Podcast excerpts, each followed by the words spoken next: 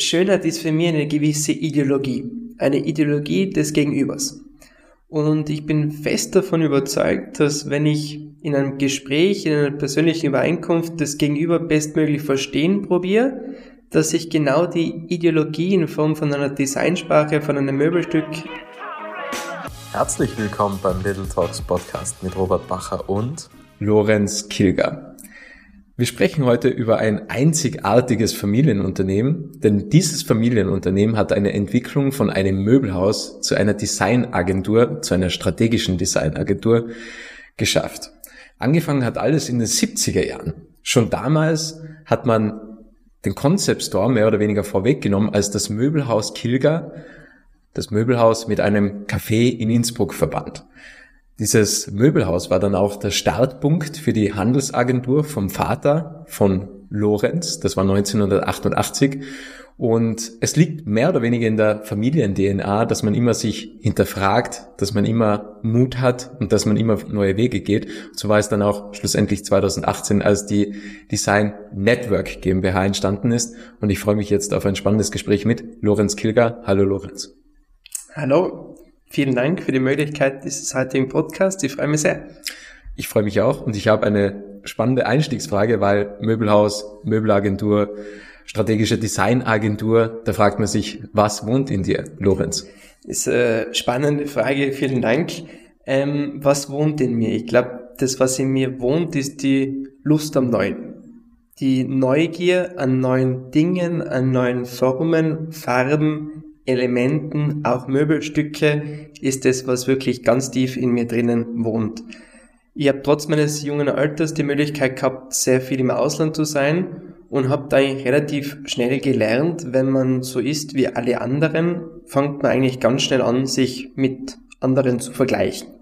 Und deswegen habe ich eigentlich mit meinem jungen Alter das erleben dürfen, dass diese Lust am Neuen, diese Neugier an sich eigentlich eine Lebensgrundlage und Lebenselixier von mir ist. Und das würde ich sagen, lebt in mir.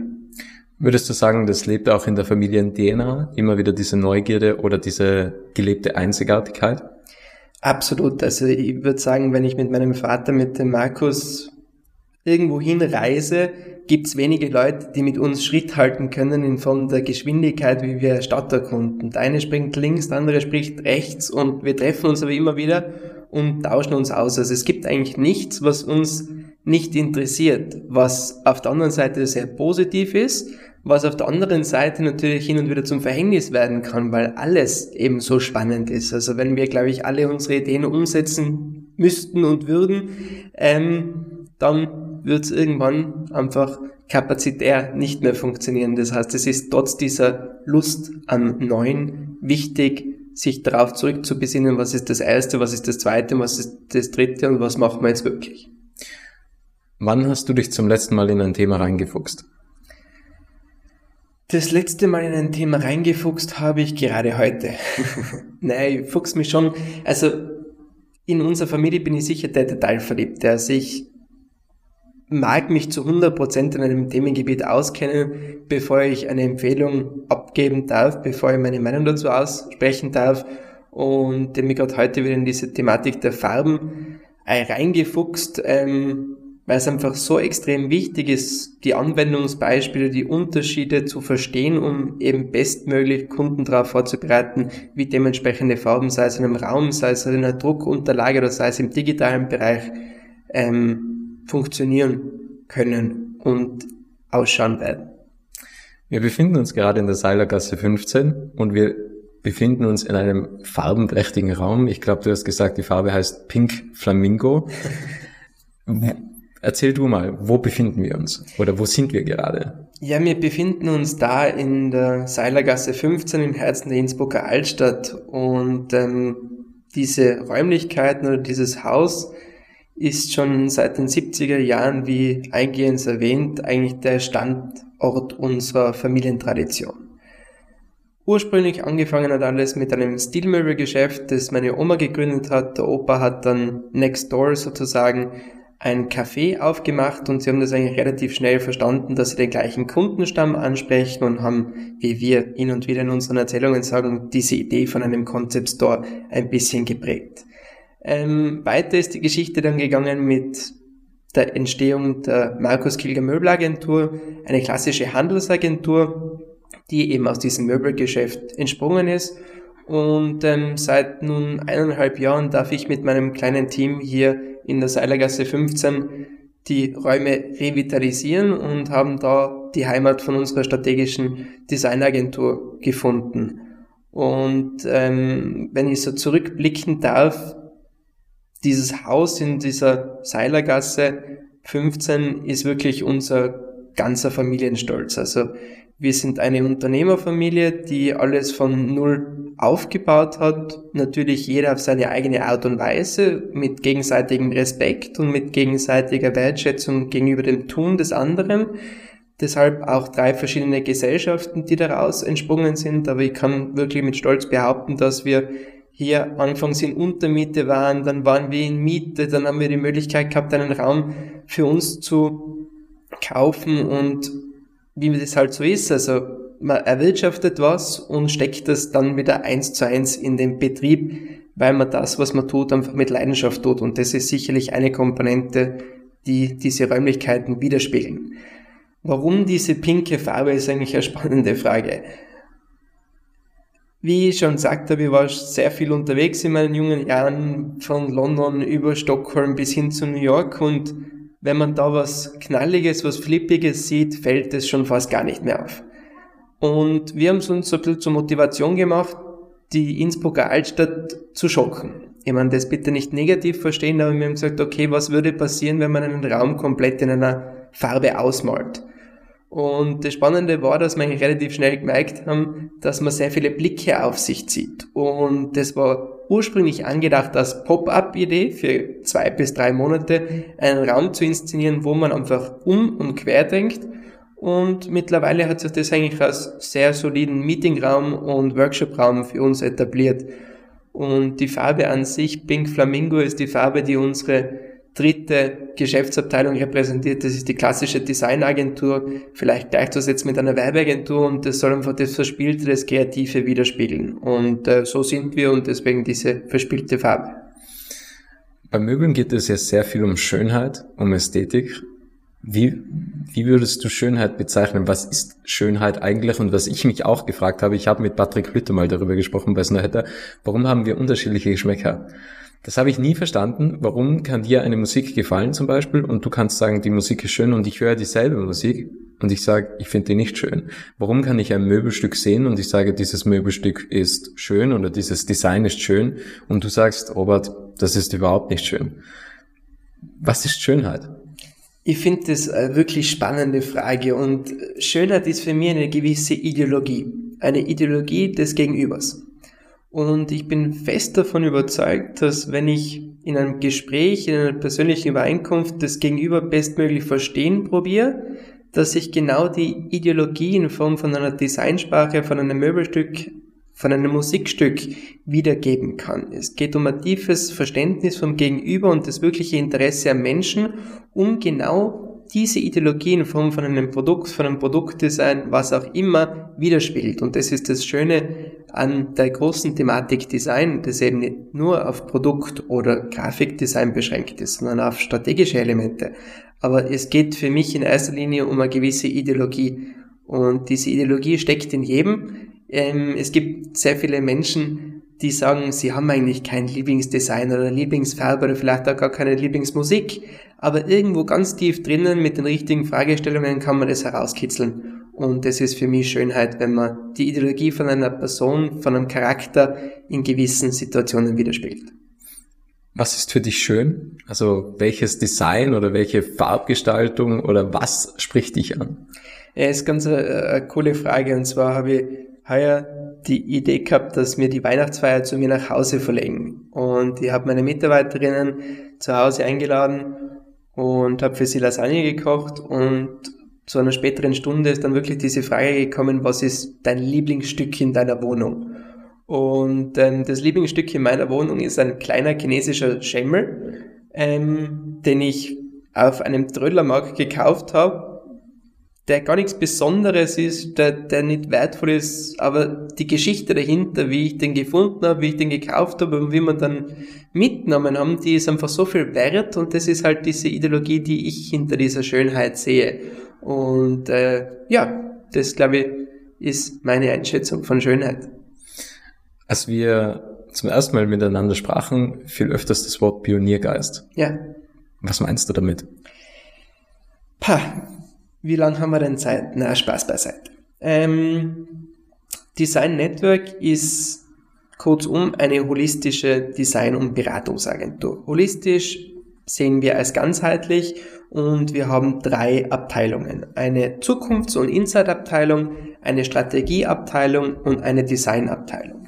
Und wir glauben ganz fest daran, dass man alle drei Blickwinkel einnehmen muss, um wertbewusst in die Zukunft zu gehen. Und da spielt natürlich dieser Pioniergeist eine große Rolle. Wirklich mein tiefer Grundsatz und glaube ich der Grundsatz von der Design Network an sich ist, dass wir Unternehmerinnen und Unternehmer dabei helfen, ihre vielen Ideen auch umzusetzen. Pioniergeist ist für mich Unternehmertum. Ich tue und wenn ich nichts tue, tue ich auch was. Und Viele Pioniere haben es an sich, ganz, ganz viele Ideen zu haben, nur wissen sie nicht, wann sie anfangen, wie sie anfangen, wo sie weitermachen sollen. Also wirklich diesen Pioniergeist in einen gewissen Prozess zu verankern. Und deswegen habe ich mir das zur Motivation und als Aufgabe genommen, genau diesen Pionieren dabei zu helfen, gewisse Strukturen in ihrem Unternehmen zu setzen. Die können in Richtung Zukunft gehen, die können in Richtung Strategie gehen und die können in Richtung Design gehen. Und es ist für mich wirklich erstaunlich, wenn man mit ganz kleinen strategischen Überlegungen Pionierstrukturen in eine gewisse Organisationsstruktur rücken kann und mit kleinen Aha-Momenten auch Pionieren aufzeigen kann, dass es einfach ein gewisses Fundament braucht, auf das man dann einfach zurückgreifen kann. Und äh, das motiviert und fasziniert mich eigentlich tagtäglich an meiner Arbeit. Die Pioniergeister Du hast gesagt, die Metamorphose eigentlich von so Möbelhäusern ist ja. vom Tischlereibetrieb, dann kommt irgendwie Innenarchitektur dazu und dann am Ende ist man ein Möbelhaus das ist ja auch irgendwie Pioniergeist, oder? Also mir war das nicht bewusst. Also ich dachte einfach, okay, es gibt Möbelhäuser, aber wo du gesagt hast, ja die Metamorphose, die fangen alle an als Tischlereibetrieb, nicht alle, also verallgemeinert, die fangen an als Tischlereibetrieb und dann kommen immer mehr Innenarchitekturfragen dazu, Planungsfragen dazu und dann ist man irgendwann ein Möbelhaus. Das hängt ja auch mit dem Pioniergeist zusammen, oder? Unternehmertum, diese Erweiterung, diese geschäftliche Erweiterung etc. Absolut. Also Pioniergeist hat für mich mit dem zu tun, dass man das Bedürfnis des Marktes ganz gut kennt und eigentlich mit Bauchgefühl auf dieses Bedürfnis vom Markt reagiert. Ähm, ich darf ganz kurz auf dein Beispiel eingehen. Also wir sehen das ganz stark in der Branche, der wir uns verschrieben haben, dass sich in der Vergangenheit einfach eines abgezeichnet hat, vom klassischen Handwerksbetrieb zum Handelshaus, zum Dienstleistungshaus. Kurzum, wir reden zum Beispiel von einem Tischlereibetrieb, der sich über Generationen hinweg zum Möbelhaus etabliert hat und dann irgendwann die Dienstleistungskomponente mit ins Boot geholt hat, sprich die Planungskompetenz. Also das ist der klassische Pionierweg, natürlich nicht für jeden, aber den wir sehr stark gerade im Dachraum beobachten dürfen. Und ähm, wir haben das ein bisschen zurückrecherchiert und sind eigentlich auf, auf spannende Gegebenheiten gekommen. Also wir haben gerade in Innsbruck so viele tolle Museen und eines davon beherbergt die größte Stubensammlung. Und wenn man sich eigentlich die Materie Stuben, Holzstuben, alte traditionelle Bauernstuben hernimmt, ist es ja eigentlich die erste Form der Innenarchitektur gewesen, oder? Wie wir das Rohmaterial Holz in dem Fall bestmöglich in ein Raumkonzept integrieren, damit es nicht nur schön aussieht, weil das war, glaube ich, in ganz vielen Fällen nicht der ausschlaggebende Punkt, sondern wie ist es innenarchitektonisch schön und funktional gemeinsam zu gestalten. Und ähm, wenn man sich das ein bisschen auf der Zunge zergehen lässt, gibt es viele Strukturen, die eigentlich nichts Neues machen, sondern sie haben einfach einen neuen Titel dafür gefunden, haben die Kompetenzen dementsprechend natürlich erweitert. Und das ist das, was mich an dieser Branche auch fasziniert, ist, dass sie eigentlich nicht stehen bleibt, sondern sich immer im Wandel bewegt. Und deswegen freut es mich, dass wir genau diesen Wandel eigentlich begleiten dürfen. Wie sieht das Möbelhaus der Zukunft aus? Das ist eine Fragestellung, die ich gerade in einer Gruppendiskussion mit 14 Möbelhändlern, klassischen Möbelhändlern diskutiert habe. Ähm, das Möbelhaus der Zukunft ist sicherlich noch mehr bedürfnisorientiert.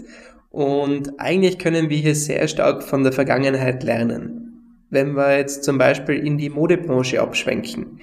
Klassische ein-, zwei-Mann-Betriebe in der Modebranche früher haben meistens den Chef oder die Chefin gehabt, der seine Stammkunden gekannt hat. Dann sind sie auf irgendeine Messe gefahren und haben spezifisch für diesen Kunden ein Modestück eingekauft. Danach sind sie heimgekommen und dann war der klassische Fall, man ist vielleicht beim Stammtisch, wenn es ein Telefon schon gegeben hat, hat man angerufen und gesagt, liebe Herr, liebe Frau XY, ich habe was, das würde dir gefallen. Also klassisch bedürfnisorientierter Vertrieb. Und ich glaube, dass das eigentlich die Zukunft des Möbelhauses der Zukunft sein wird, dass man mehr auf diese Bedürfnisse des Gegenübers eingeht.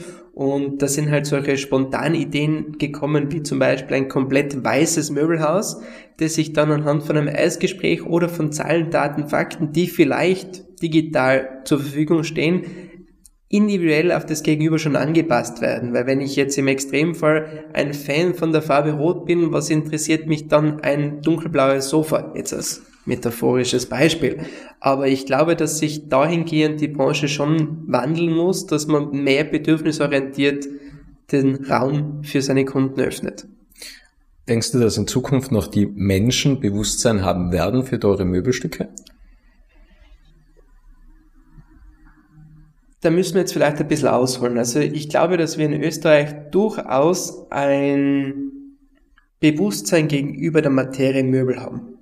Und ähm, liebe Zuhörerinnen und Zuhörer, bitte verzeihen Sie mir jetzt diese Anmutung, aber wir haben durch diese Dominanz an Großfläche vielleicht ein gewisses Kulturverständnis gegenüber Design und dem Produktdesign und vor allem den Menschen dahinter verloren. Wir haben in Österreich eine sehr große Dominanz an Großflächenanbietern und eine sehr geringe Wertschätzung für klassisches Produktdesign, für die Historie vom Produktdesign äh, vergleichbar mit anderen Ländern wie zum Beispiel der Schweiz, Holland, England oder sogar Frankreich, wo einfach das Bewusstsein gegenüber Produktdesignerinnen und Produktdesignern mehr gegeben ist. Und ich glaube, dass wir da in Österreich durchaus Potenzial nach oben haben.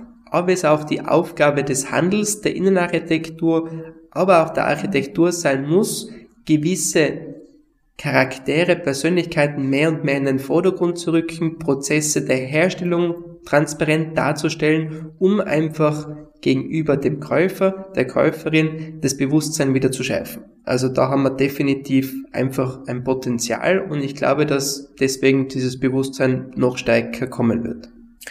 Was zeichnet jetzt ein strategisch, strategisch gut positioniertes oder gut ausgerichtetes Möbelhaus aus? Also wir haben jetzt darüber gesprochen, wie sieht die Zukunft aus? Also was sagt die Zukunft, wie sieht das Möbelhaus der Zukunft aus, aber was macht derzeit oder was kann man in naher Zukunft machen, um sich jetzt zu positionieren, um jetzt auf die Bedürfnisse auch zum Teil besser eingehen zu können?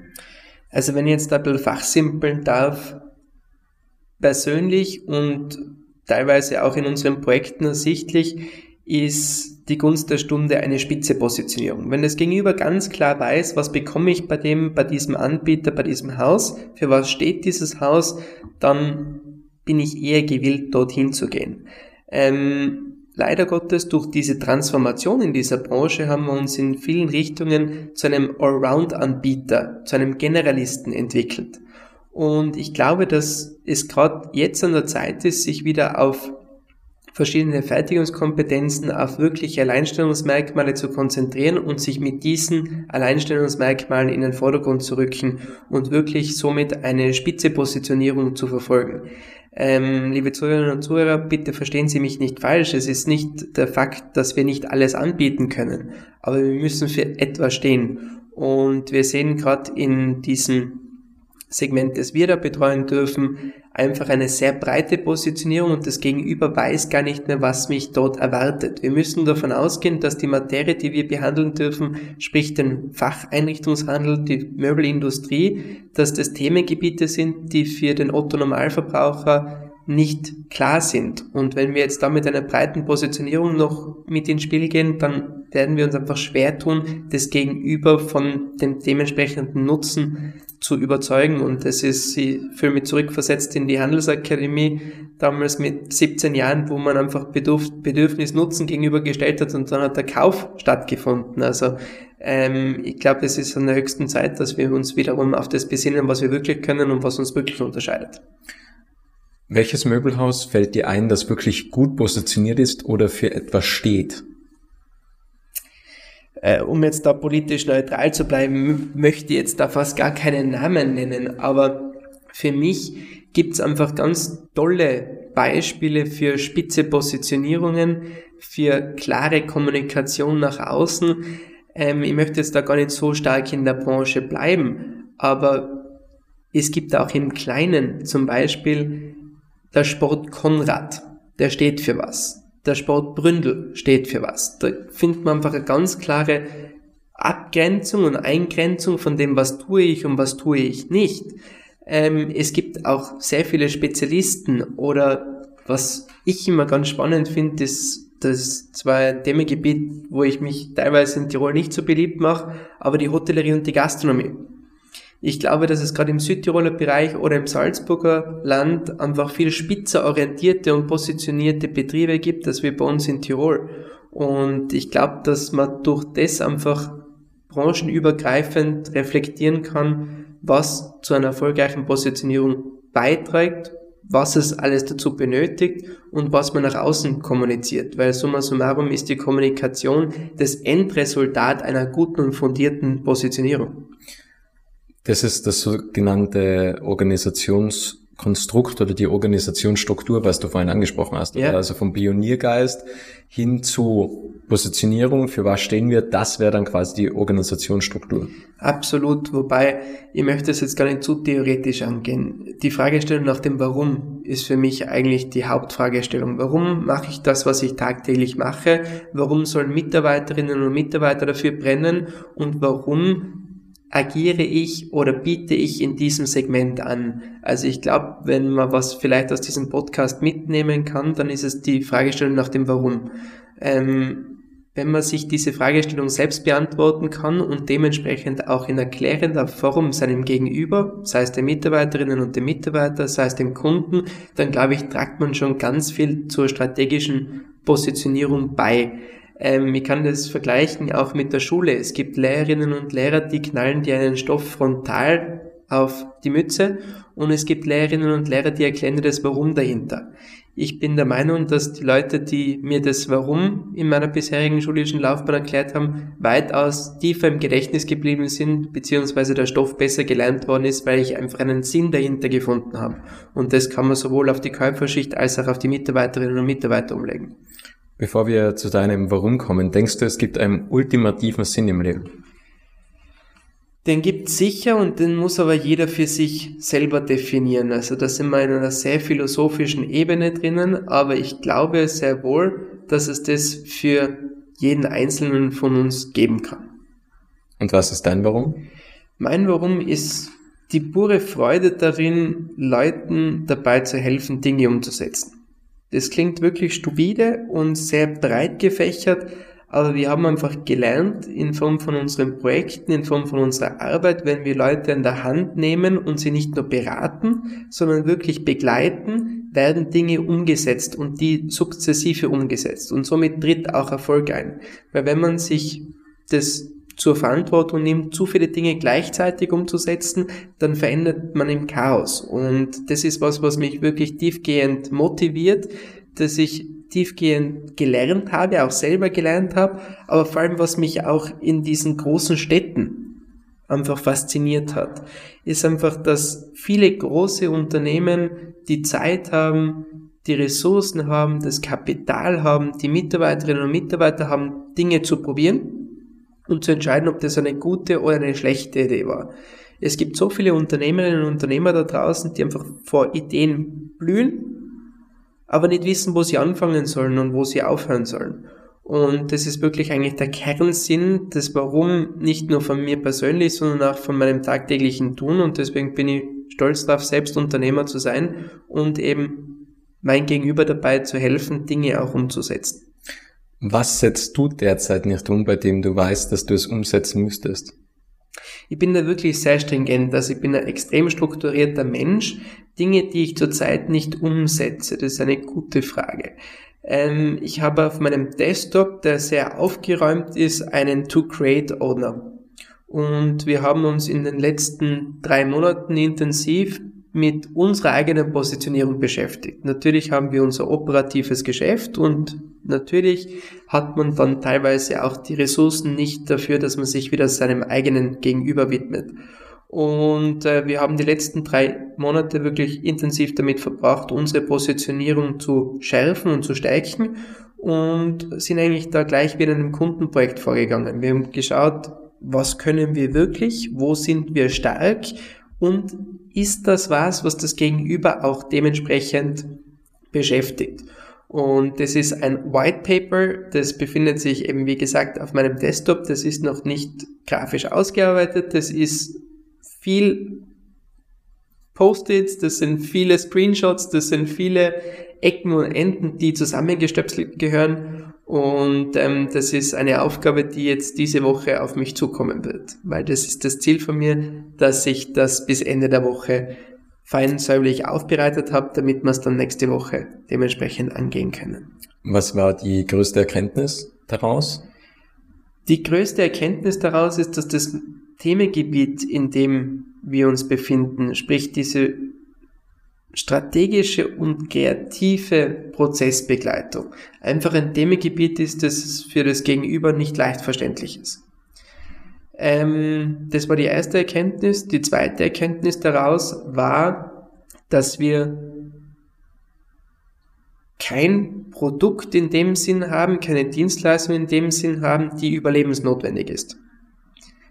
Für Projekte mit uns braucht es ein gewisses Bewusstsein gegenüber der Thematik, aber auch einen gewissen Willen, dieses Themengebiet anzugehen. Und wir haben glaube ich, in den letzten zwei Jahren sehr oft damit gekämpft, dass wir Leuten dieses Bewusstsein aufzeigen, mehrere Male aufzeigen, in mehreren Gesprächen aufzeigen. Aber dass das Sinn, also da komme ich wieder auf das Warum zurück, bei dem Gegenüber nicht ganz angekommen ist. Und wir können keine Kundinnen und Kunden missionieren und umdrehen. Wenn der Wille des Gegenübers nicht da ist, können wir kein gemeinsames Projekt machen. Und deswegen haben wir uns in unserer Zielgruppenrecherche wirklich auf das konzentriert und überlegt, wer passt zu unseren Themengebieten, wo sehen wir Potenzial und gehen jetzt ganz offen in, ich möchte das Wort Akquisen gar nicht sagen, aber in die Kommunikation und sagen, schau, wir haben dein Unternehmen auf diese Punkte analysiert. Wir würden hier und da ein Potenzial sehen. Würdest du bereit sein, dieses Potenzial mit uns gemeinsam aufzuschöpfen? Wir sprachen viel über Strategie, wir sprachen viel über Pioniergeist und du hast einmal ganz kurz was gesagt, Schönheit und Funktion. Ja. Und auch Bewusstsein. Und es gibt ein Bild auf eurer Webseite, wo der Stefan Sargmeister zu sehen ist. Ja. Wer weiß besser über Schönheit und Funktion Bescheid als Stefan Sargmeister? Wie kam es eigentlich dazu? Und haben auch die Leute, also haben die Leute auch ein Bewusstsein dafür, dass ein internationaler Design-Star, würde ich jetzt schon sagen. Also in der Branche ist Stefan Sagmeister ein Star. Wie schafft man denn da das Bewusstsein? Beziehungsweise, wie kam das zustande, dass der Kunde gesagt hat, ja, Stefan Sagmeister, den kann man dazu holen mit ins Team? Vielleicht, da müssen wir jetzt ganz kurz unsere Vorgehensweise in einem Projekt erklären. Also wir haben unsere Themengebiete, wie eingangs erwähnt, es kann zukunftsorientiert sein, es kann strategisch sein und es kann kreativ sein. Kurzum, wir begleiten einen Veränderungsprozess. Und ein Veränderungsprozess besteht meistens aus mehreren Schritten.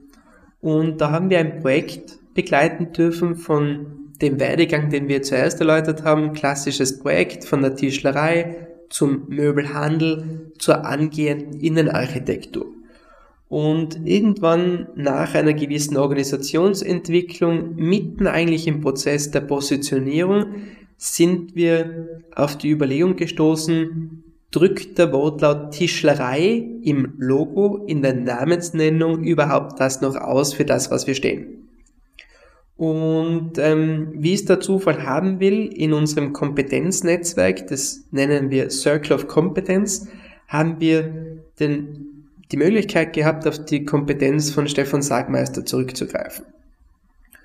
Und ich habe dann unsere Kunden angerufen und gesagt, wärt ihr bei einer spontanen Geschichte dabei? Ich hätte jemanden, der könnte uns diese Thematik Tischlerei ja oder nein, braucht es einen Claim ja oder nein, wirklich gut erklären, beziehungsweise uns da einen Spiegel vorhalten. Und ähm, der Kunde hat dann gesagt, das ist eine coole Idee, das gefällt mir, dass wir in einem Prozess auch auf externe Kompetenzen zurückgreifen, weil auch wir als Design Network sind keine eierlegende Wollmilchsau, sondern wir transportieren das ganz wertfrei und neutral und offen, dass wir eben in verschiedenen Themengebieten Expertinnen und Experten in unsere Projekte ziehen. Und so hat sich dieser Tag mit dem Stefan Sagmeister ergeben, den wir hier in unserem pinken Raum bestritten haben. Und ähm, wie es halt an so einem Tag ist, haben wir vier Themengebiete gehabt, Erstes Themengebiet Tischlerei, ja, nein. Zweites Themengebiet Familienunternehmen, ist es überhaupt noch ein Wert, ähm, auf das Konsumentinnen und Konsumenten reflektieren. Und das dritte Themengebiet war das Themengebiet der Natur. Und wir haben gesagt, wir können das Themengebiet der Natur eigentlich nur auf der Natur oder in der Natur besprechen und haben uns eigentlich dann spontan dazu entschieden, ähm, mittags die Zelte in unserem Workshopraum abzubrechen und den Workshop auf dem Batschakofel fortzusetzen, sind dann mit der Gondel zwei Runden gefahren und haben so über das Thema Natur gesprochen und haben dann schlussendlich den Zirbenweg bestritten und sind dann mit der Gondel wieder runtergefahren. Und das sind einfach Dinge, die Spaß machen, die in erster Linie vielleicht ein bisschen zweckentfremdend klingen, aber es sind genau die Dinge, die eben das Warum in den Vordergrund rücken. Und das war auch ein bisschen unser Warum wir Innsbruck für die Heimat von Design Network auserkoren haben. Wir haben so eine tolle Stadt, wir haben so eine tolle Natur und wir binden die Stadt und die Natur in unsere Projekte ein. Sie müssen sich vorstellen, wenn wir einen Kunden aus Schweden, aus England betreuen dürfen. Und wir machen einen Workshop in Innsbruck und dürfen dann am Nachmittag die Möglichkeit nutzen, ähm, auf einem Bike zu wandern. Dann ergeben sich halt einfach andere Thematiken, als wie in einem Seminarhotel auf einem Stuhl und auf einer 4x4 Meter Beamerwand. Und das sind einfach Dinge, die wir nach wie vor und wahrscheinlich in Zukunft immer stärker forcieren werden. Was war dann das Endresultat? Also wie ist dann weitergegangen? Benötigt es ein Claim, ja oder nein? Tischlerei, ja oder nein? Also ich möchte jetzt da nicht zu sehr in das Projekt reingehen, aber prinzipiell hat der Herr Sagmeister oder der Stefan, wie ich zu ihm sagen darf, eigentlich das bestätigt, was ich mit dieser Ideologie gesagt habe.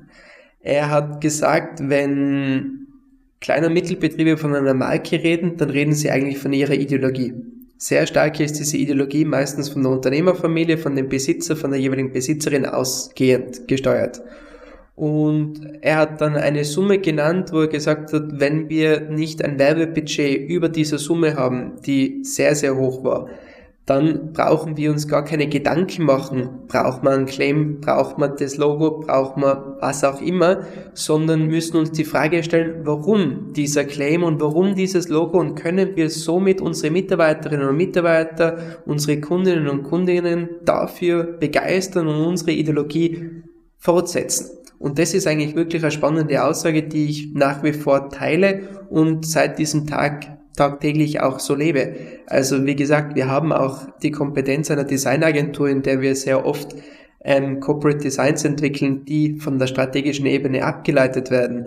Und ich sage immer ganz frech zu unseren Kunden, es ist eigentlich komplett egal, wie das Logo aussieht, was für eine Farbwelt wir jetzt da im Projekt ansetzen, sondern die muss eurer Ideologie entsprechen und ihr müsst dafür stehen und dahinter stehen können. Und diese Geschichte müsst ihr sowohl euren Mitarbeitern und Mitarbeitern erklären und die müssen die aber auch verstehen und nicht nur im Frontalunterricht bitte auswendig lernen, das ist es.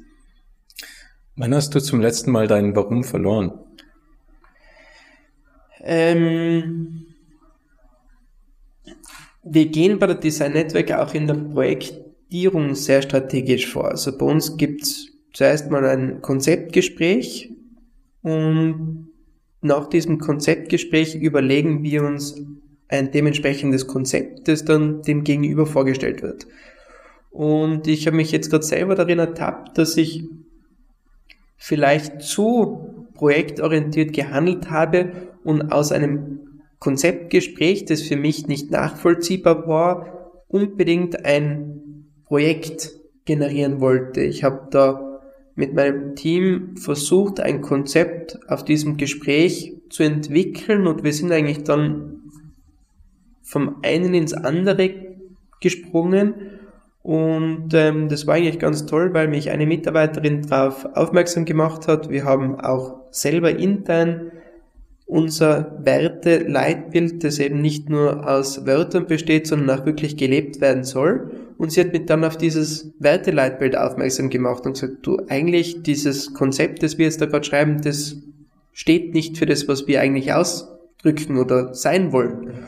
Und dann habe ich ihr gratuliert, dass das eigentlich der richtige Ansatz ist, bin nach oben gegangen, habe den Hörern die Hand genommen und habe dieses dementsprechende Projekt dann abgesagt. Also da habe ich für kurze Zeit unser Warum verloren, habe aber mich auf mein starkes Team verlassen können, die das Warum sehr gut kennen und mich da wieder auf die richtige Bahn geleitet haben. Wir nähern uns schön langsam dem Ende. Ich habe noch drei Fragen an dich. Ja. Was ist dein persönliches Leistungsversprechen? Mein persönliches Leistungsversprechen. Ähm, empathisch, bewegend und fundiert. Also mein persönliches Leistungsversprechen ist natürlich sehr stark an unser berufliches Tun gebunden. Mein persönliches Leistungsversprechen, kurz umgesagt, ist, dass Kundinnen und Kunden aus jedem Gespräch, aus jedem Workshop, aus jedem Prozessschritt etwas mitnehmen. Wenn das nicht der Fall ist, würde ich nie eine Rechnung stellen, geschweige denn würde ich nie mit mir zufrieden sein. Ich kann ein konkretes Beispiel dazu geben. Ich habe nicht unlängst einen Workshop leiten dürfen, der über zwei Tage gegangen ist. Der Workshop war final vorbereitet. Am ersten Tag ging der Workshop bis knapp 19.30 Uhr und äh, nach jedem Workshop-Tag machen wir eine Feedbackrunde. Das Feedback war dementsprechend gut, aber der Wunsch nach mehr Zukunftsorientiertheit ist vom Gegenüber gekommen. Ähm, nach kurzer Reflexion dieses Feedbacks habe ich erklärt, warum wir dieses Themengebiet nicht angegangen sind, aber wenn der Kunde das so wünscht, greifen wir das Themengebiet natürlich am nächsten Tag auf. Bin dann noch zum Abendessen mitgegangen und bin dann um circa 22.30 Uhr in mein Hotelzimmer und bin dann die ganze Nacht gesessen und habe das Konzept für den nächsten Tag umgeschrieben. Mit dem Resultat, dass am Ende des zweiten Tages der Kunde es dann eingesehen hat, warum wir nicht so weit in Richtung Zukunft gedacht haben. Aber da war eigentlich mein Leistungsversprechen an mich selbst sehr gut erfüllt, weil ich gesagt habe, okay, ich gehe auf das Bedürfnis des Gegenübers ein und ähm, schaue, dass ich bestmöglich zu dem Ziel und zu dem Erkenntnis komme, wo ich das Gegenüber in diesem Prozess brauche. Und das ist mein persönlicher Anspruch an mich, dass wir die höchste Qualität Tag ein und Tag aus und teilweise auch in der Nacht abliefern können. Die Geschichte zur Toilette. Du hast mir äh, kurz eine Geschichte erzählt, beziehungsweise du hast mir den Toilettenraum gezeigt. Was verbirgt sich dahinter? Ähm, vielleicht äh, zuerst einmal eine öffentliche Einladung. Also jeder, der diesen Podcast hört, kann sehr gerne mal vorbeikommen in das Eilergasse 15, um sich die Toilette dementsprechend anzusehen. Ähm, Spaß beiseite. Wir haben da eine Spieltoilette inszeniert, ist eine komplett verspielte Toilette, weil wir den Veränderungsprozess begleiten, sei es auf kreativer und auf strategischer Ebene. Und Veränderung beginnt mit einem selbst. Ist im persönlichen wie im beruflichen so. Und deswegen haben wir gesagt, wir brauchen etwas Lustiges, das uns dabei hilft, eben genau dies zu kommunizieren. Und wir haben es als lustige Idee gefunden, eine Spieltoilette zu inszenieren, wo man sich selbst sieht und eben vielleicht damit das Bewusstsein in den Vordergrund rückt, dass Veränderung mit jemandem selber beginnt. Da habe ich eine ganz spezielle Anschlussfrage noch darauf. Ja. Was machst du in der Früh, wenn du am Morgen in den Spiegel schaust? Ähm, ich gebe es ganz offen und ehrlich zu. Ich schaue sicherlich die erste Stunde meines Tages nicht in den Spiegel. Ich habe meine klassische Morgenroutine und verwende eigentlich in dieser Morgenroutine vielleicht bewusst oder unbewusst eigentlich den Spiegel nicht. Ähm, erst nachdem ich mit unserem kleinen Bürohund ähm, eine Runde gegangen bin, ziehe ich mich fertig an für den Tag und schaue dann das erste Mal in den Spiegel und habe dann immer drei Fragen, die ich mir selber beantworte. Und ähm, diese Fragen beantworte ich mir und schaue mir dabei tief in die Augen. Darf man die Fragen wissen? Die erste Frage ist, was möchte ich heute erreichen? Die zweite Frage ist, wie komme ich dazu? Und die dritte Frage, wem möchte ich heute ein Kompliment aussprechen? Sehr schöne Fragen. Die Abschlussfrage, es ist immer dieselbe Frage. Was möchtest du noch sagen? Was möchte ich noch sagen? Ähm, wir sind in einer Zeit der Veränderung. Und natürlich ist es jetzt leicht, eine Agentur ins Leben zu rufen, die Veränderungsprozesse begleitet. Aber wenn ich jemandem was mit auf die Reise geben darf, ist, dass wir Dinge auch tun müssen. Gedanken sind gut, aber Dinge zu probieren, Dinge umzusetzen, sind besser. Und ich glaube, dass wir gerade hier in Europa die Möglichkeit haben, alle Möglichkeiten haben, Dinge weiterhin gut umzusetzen. Nur wir dürfen die Zeit nicht verlieren und uns auf unseren vergangenen Lorbeeren ausruhen und sagen, ja, das, was wir in der Vergangenheit geschafft haben, reicht. Und das ist was, was mir tief am Herzen liegt und deswegen darf ich mit dem auch unser Gespräch beenden. Dankeschön. Vielen Dank für deine Zeit, Lorenz. Vielen Dank für die Einladung in die Salergasse. Dir weiterhin alles Gute. Vielen Dank für deine Zeit. Ich bedanke mich. Es freut mich sehr, dass du das Interview bis zum Ende angehört hast und wenn du keine Folge mehr verpassen möchtest, dann abonniere jetzt Little Talks in deiner Podcast-App.